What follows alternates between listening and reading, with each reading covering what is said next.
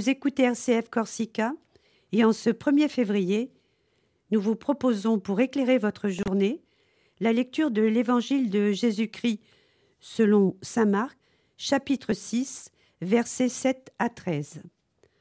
Cette lecture sera suivie de la méditation du Père Thomé qui nous accompagne toute la semaine.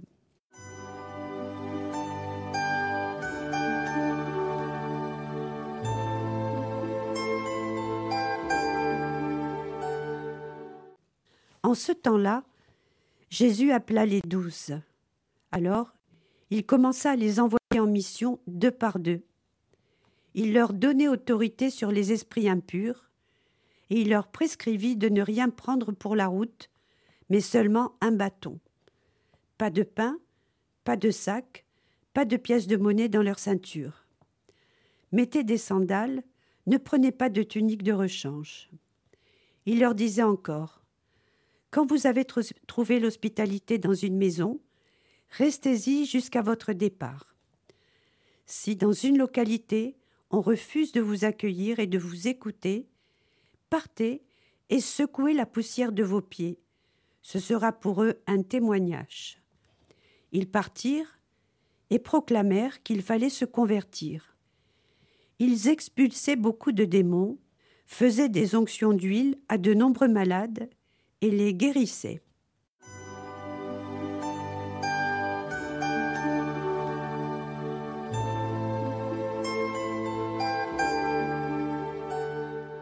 Au nom du Père, du Fils et du Saint-Esprit. Amen. Ce grand mystère du Christ que nous avons commencé à méditer les jours précédents se continue aujourd'hui dans cet évangile de l'envoi des disciples en mission Jésus continue non seulement sa mission, mais prolonge son mystère dans l'Église, dans le mystère de l'Église. Il confie à ses apôtres, à ses disciples, sa propre mission, la mission que le Père lui a confiée. Comme le Père m'a envoyé, moi aussi je vous envoie. Il confie à ses disciples, il leur transmet son autorité, cette puissance douce de gouverner, de sanctifier, d'enseigner, de faire euh, grandir le bien dans le monde, dans les cœurs, de chasser le mal, de chasser les démons. Jésus le confie à son Église. Et le mystère de l'Église, la mission de l'Église, c'est de d'abord de porter en elle ce mystère du Christ de le porter comme en gestation, comme la femme porte l'enfant.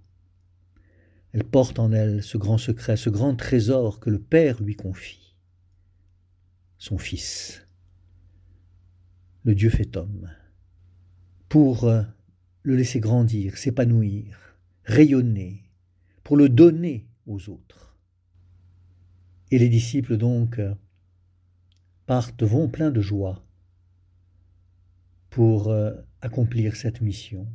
Peut-être avec un peu de présomption, peut-être au début, mais bientôt les difficultés, le martyr va les établir dans l'humilité de la sainteté.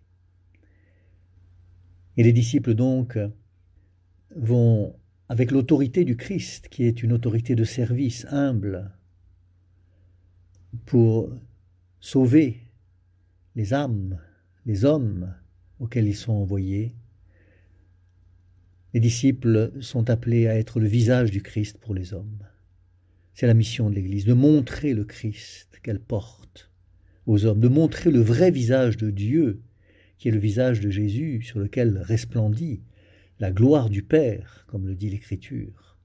C'est toute la mission de l'Église, c'est son être, son identité, et l'Église elle-même souffre d'être trahie par une partie de ses membres, d'être défigurée. Elle continue la passion de son Maître.